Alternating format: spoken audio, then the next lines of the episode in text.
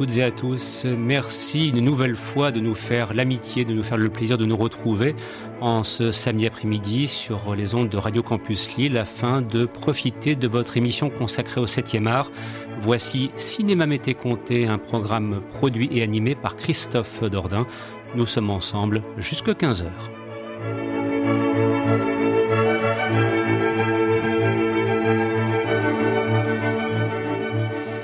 cette nouvelle édition, en cette période estivale, nous souhaitions rendre hommage à l'un des comédiens parmi les plus populaires dans l'histoire du cinéma mondial, en l'occurrence Harrison Ford, acteur pour lequel, euh, vous vous en doutez peut-être, euh, j'ai une très très grande affection, une profonde admiration. C'est quelqu'un dont je suis le parcours depuis maintenant ses débuts, il y a plus de 40 ans. Et c'est vrai que dans le cadre de cette émission, euh, je souhaitais euh, à la fois euh, célébrer l'acteur qu'il est, la star populaire et les films qu'il a incarnés, les héros qu'il a incarnés, mais aussi vous faire découvrir quelques facettes de sa carrière peut-être plus inattendues, des films moins connus et aussi de découvrir que son parcours pour accéder à la gloire fut bien plus long et difficile qu'on ne pouvait l'imaginer.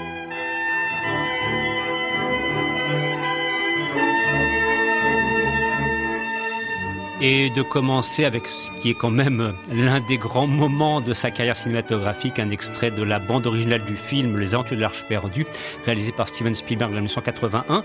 Et c'est le thème de la poursuite que vous allez entendre. C'est le moment où, une fois encore, les nazis sont parvenus à s'emparer de l'Arche d'Alliance et Indiana Jones va partir à leur poursuite à cheval et cela vous donne une partition musicale composée par John Williams, un John Williams dans une forme exceptionnelle. Excellent après-midi à l'écoute de cette émission. Nous sommes ensemble jusqu'à 15h.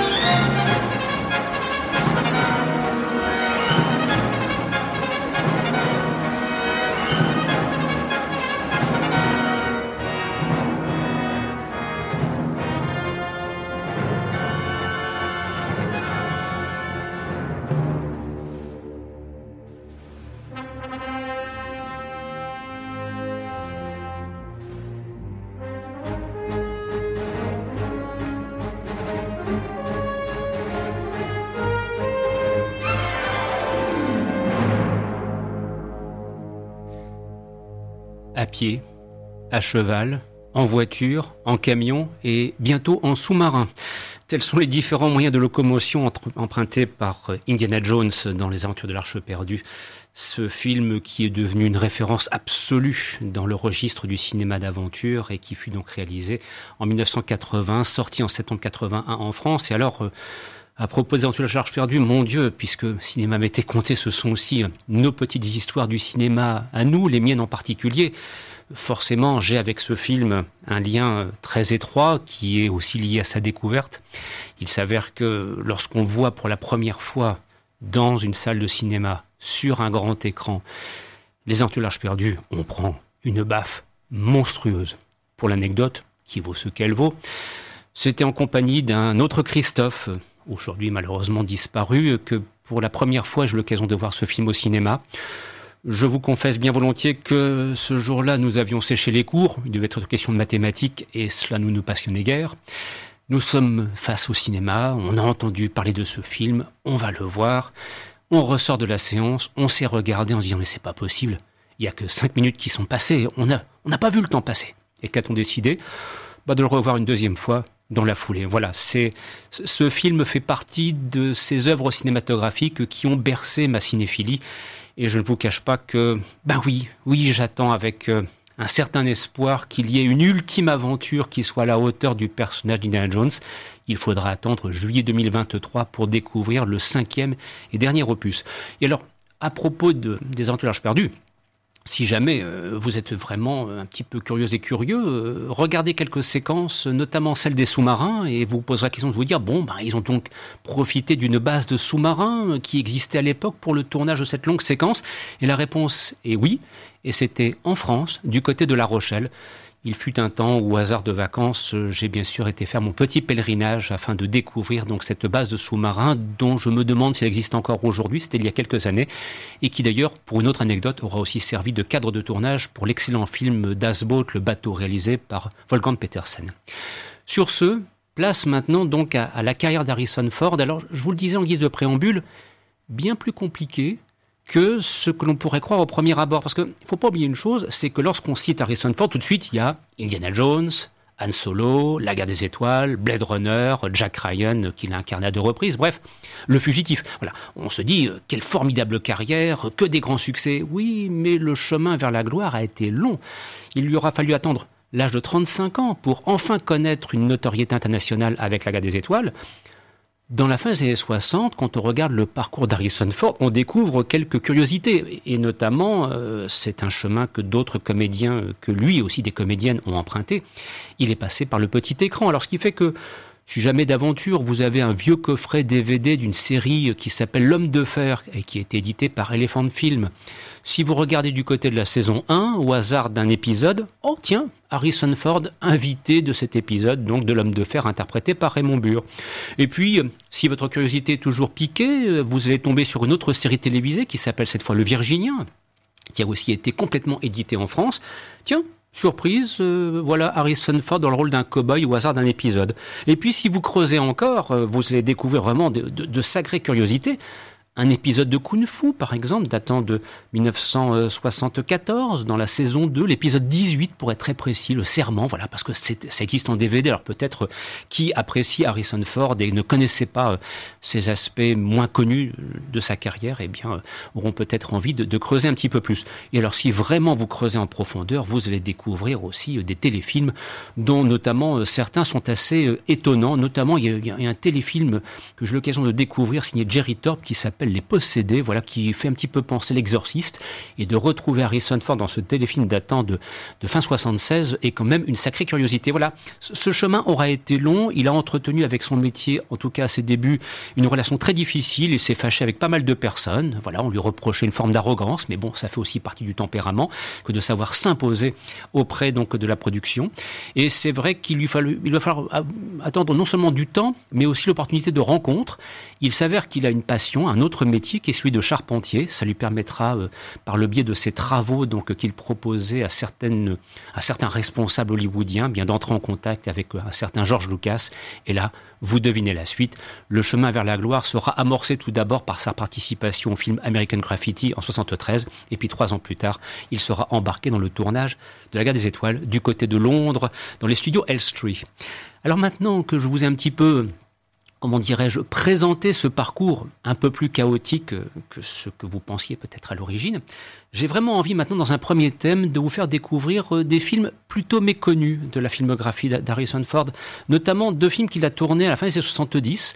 Il était à mi-chemin entre le Han Solo de Star Wars et, puis ce qui allait se produire, euh, la suite, l'Empire contre-attaque, et puis bien sûr euh, l'envolée avec Indiana Jones dans, les perdus, pardon. Et notamment de vous faire entendre une partition musicale composée par Ron Goodwin pour un film qui s'appelle L'ouragan vient de Navarone, film qui est une suite clairement euh, déclarée du, de la réalisation de Jack Lee Thompson, Les Canons de Navarone, qui datait du des 60. Là, c'est Guy Hamilton donc, qui s'est mis euh, à l'ouvrage pour ce film qui est sorti en 78 sur les écrans. Et Harrison Ford avait euh, de bons partenaires pour ce bon film de guerre, Robert Shaw, Edward Fox, ou bien encore Carl Weathers euh, à mi-chemin, là aussi, vers la période de Rocky, si vous voyez ce que je veux dire, puisque c'est lui Apollo Creed. Bref, voilà, un, bon film de guerre que l'on peut revoir d'ailleurs actuellement sur Turner Classic Movies, qui célèbre à sa façon donc le 80e anniversaire d'Harrison Ford. Et puis ensuite, nous enchaînerons avec là aussi un film peu connu, réalisé donc par Peter Yams, euh, qui était sorti en 79 sur les écrans, qui s'appelle Guerre et Passion. Et cette fois, donc, euh, c'était euh, Leslie Andon et Christopher Plummer qui étaient les partenaires de Harrison Ford. Là aussi, film ayant pour toile de fond la Seconde Guerre mondiale. Et la partition musicale été composée par John Barry. Tels sont les deux thèmes que je vous propose d'entendre dès maintenant. Voilà, c'est la partie moins connue de la carrière d'Harrison Ford.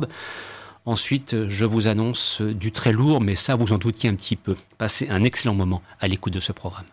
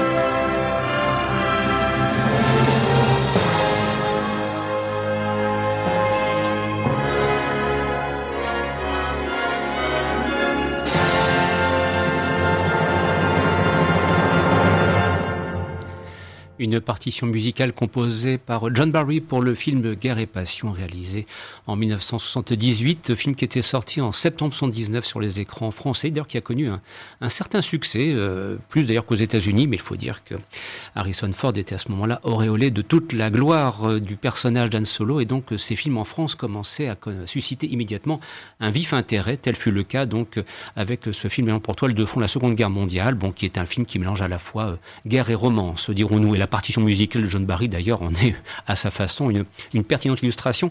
D'ailleurs, pour les plus avertis d'entre vous qui aiment les musiques de film, elle n'est pas sans rappeler ou peut-être euh, sans anticiper ce que sera plus tard euh, le thème de Out of Africa, si vous voyez ce que je veux dire. Revenons maintenant à nos moutons fordiens, Harrison Fordiens, et, et cette fois, dans la deuxième étape que je vous propose maintenant, oui, on va rentrer dans le vif du sujet. Il y a forcément une trilogie inévitable. Mais, essayez de comprendre un petit peu ce que ça pouvait représenter pour le jeune public et pour les jeunes cinéphiles dont nous faisions partie à l'époque, car le temps a passé depuis. Lorsque nous allions au cinéma et on se disait, bon, qu'allons-nous voir? Eh bien, il s'avère qu'à partir d'un certain moment, chaque année, vous aviez mais un film qui débarquait et qui fracassait tout. Je vais vous donner quelques petits exemples. Je mets à part en 77 La Guerre des Étoiles. 1980, l'Empire contre-attaque. 1981, Les Aventures de l'Arche perdue. 1982, Blade Runner. 1983, Le Retour du Jedi. 1984, Indiana Jones et le Temple maudit. 1985, Witness. Vous voyez ce que je veux dire? Il y a quand même un moment, quand on fait un bilan dans une carrière et qu'on prend un petit peu le temps de, de, se projeter donc euh, via le rétroviseur euh, sur le parcours réalisé, ben on mesure une chose, c'est que Harrison Ford regardait sa filmographie.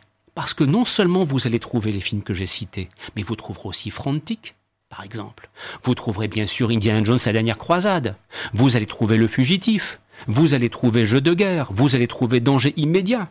Et puis si vous creusez encore, vous allez vous dire, mais Conversation secrète avec Jan Ackman, Francis Ford Coppola, il y était. Apocalypse Now, même si c'est pour un petit rôle qui est déterminant, il y était.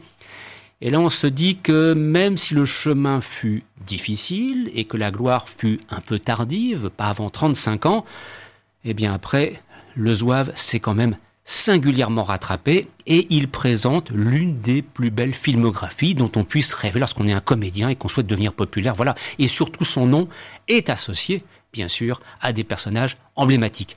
Tel est le cas ici avec Han Solo dans la trilogie, la première de la guerre des étoiles, que je vous propose d'illustrer en trois temps. Tout d'abord une ouverture classique, La guerre des étoiles, version 77, partition musicale composée par John Williamson sans doute, et puis ensuite nous entendrons ce qui est peut-être pour moi la plus belle des partitions qu'est composée John Williams pour l'univers de Star Wars, c'est la marche impériale tirée de l'Empire contre-attaque, car avec l'Empire contre-attaque, là aussi, j'ai une relation...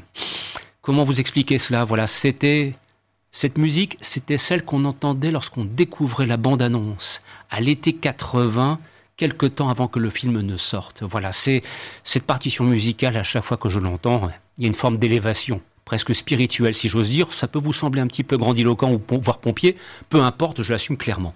Et enfin, nous terminerons avec euh, un extrait du Retour du Jedi, le thème de Luc et de Léa, parce que il y a la petite histoire dans la grande histoire, et, si à l'écran euh, Han Solo et la princesse Léa, euh, vous voyez ce que je veux dire, forment un couple mythique, il s'avère que dans la vie privée, euh, voilà, Harrison Ford et Carrie Fisher, trois petits points. Ça, ça fait partie de leur vie humaine cette fois. Sur ce, trois thèmes que je vous propose d'entendre enchaîner, et j'espère que vous passez un excellent moment à l'écoute des programmes de Radio Campus Lille, l'émission Cinéma Mété Comté. Christophe Dordain, nous sommes ensemble jusqu'à 15h.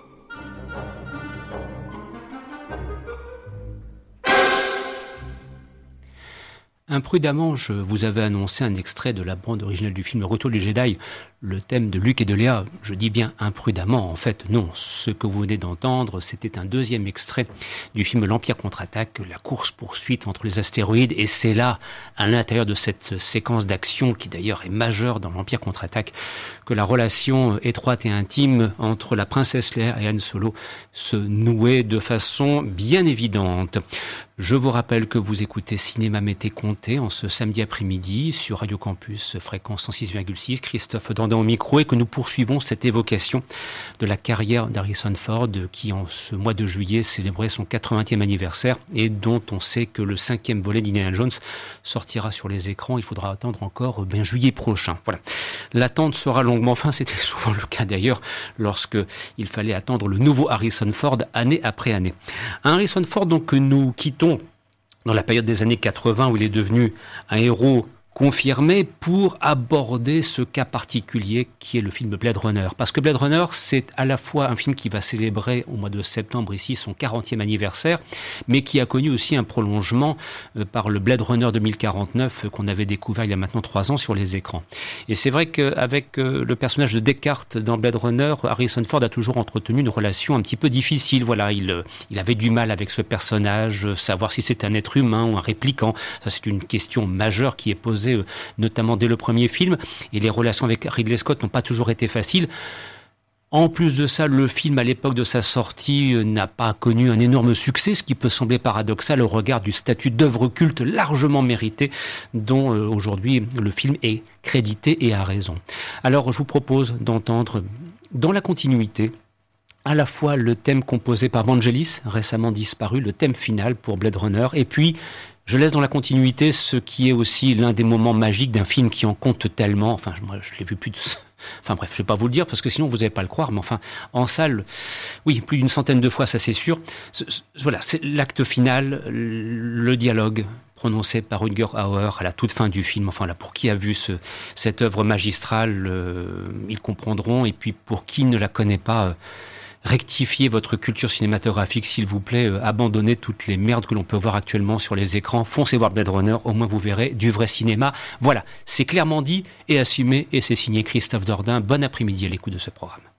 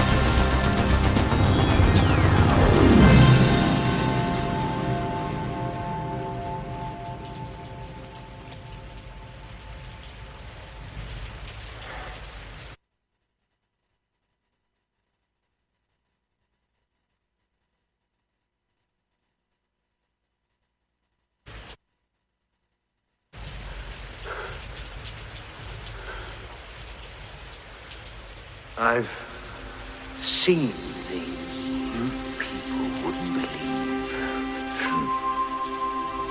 Attack ships on fire off the shore of Orion. I watched sea beams glitter in the dark near Ten House Gate.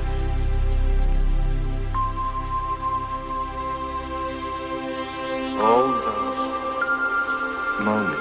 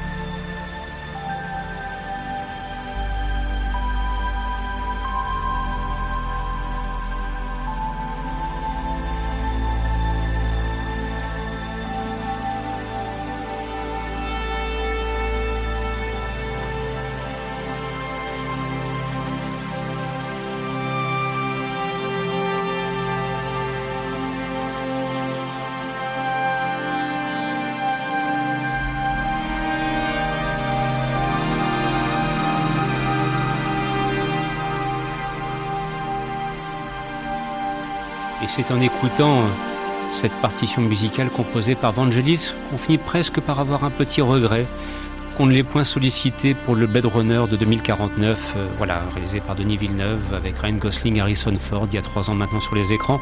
Voilà, c'est euh, avec le recul du temps par rapport à Blade Runner 2049, le petit regret que j'ai, mais c'est ainsi. Il nous reste encore quelques instants à passer ensemble et je vous propose de retrouver pour cette dernière ligne droite Harrison Ford devenu star confirmé, euh, choisissant aussi des rôles quelque peu différents. Tel fut le cas par exemple avec euh, Présumé innocent, réalisé par euh, Sidney Pollack, film qu'il a donc euh, tourné en 1990 sur les écrans, où il retrouvait d'ailleurs pour la partition musicale John Williams, et il y jouait un, procureur, c'est vrai, avec cette capacité qu'il a parfois aussi d'être dans le registre un petit peu du anti-héros, parfois moralement un petit peu discutable, pas forcément quelqu'un qui fait preuve d'un très grand courage, bref, presque une forme d'antithèse de ce qu'il a pu être à plusieurs reprises à l'écran. Et puis ensuite, dans un registre différent cette fois la partition musicale du film Jeu de guerre, réalisé par Flip Noyce, c'est en 1992. Et là, euh, Harrison Ford incarnait pour la première des deux fois le personnage de Jack Ryan, euh, le fameux analyste de la CIA, donc euh, personnage créé par le romancier Tom Clancy. Alors c'est vrai qu'il aurait déjà pu être ce personnage-là affrontant Sean Connery, c'eût été formidable dans À la poursuite d'Octobre Rouge, mais c'est Alec Baldwin qui finalement a été retenu. Et puis deux ans plus tard, estimant que peut-être il avait fait un mauvais choix, il décida d'accepter la proposition pour rejoindre le casting de Jeux de guerre. Tels sont les deux thèmes que je vous propose maintenant d'entendre.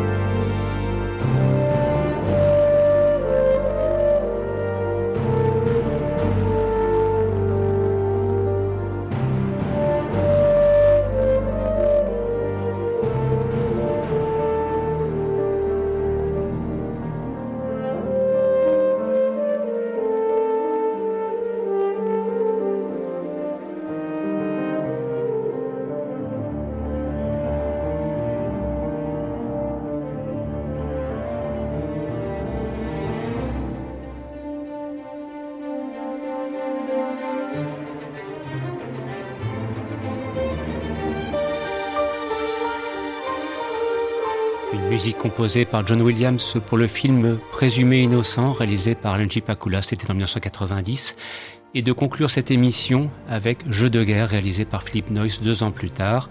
J'espère que ce programme vous aura plu. J'aurai grand plaisir à retrouver Jérémy Joly et Christophe Colpart la semaine prochaine pour l'ultime édition estivale de Cinéma Mété Comté. D'ici là, portez-vous bien. Profitez-en pour découvrir de bons films si vous le souhaitez au cinéma ou ailleurs. Et on vous dit à la semaine prochaine. Merci pour votre fidélité et votre attention. Au revoir.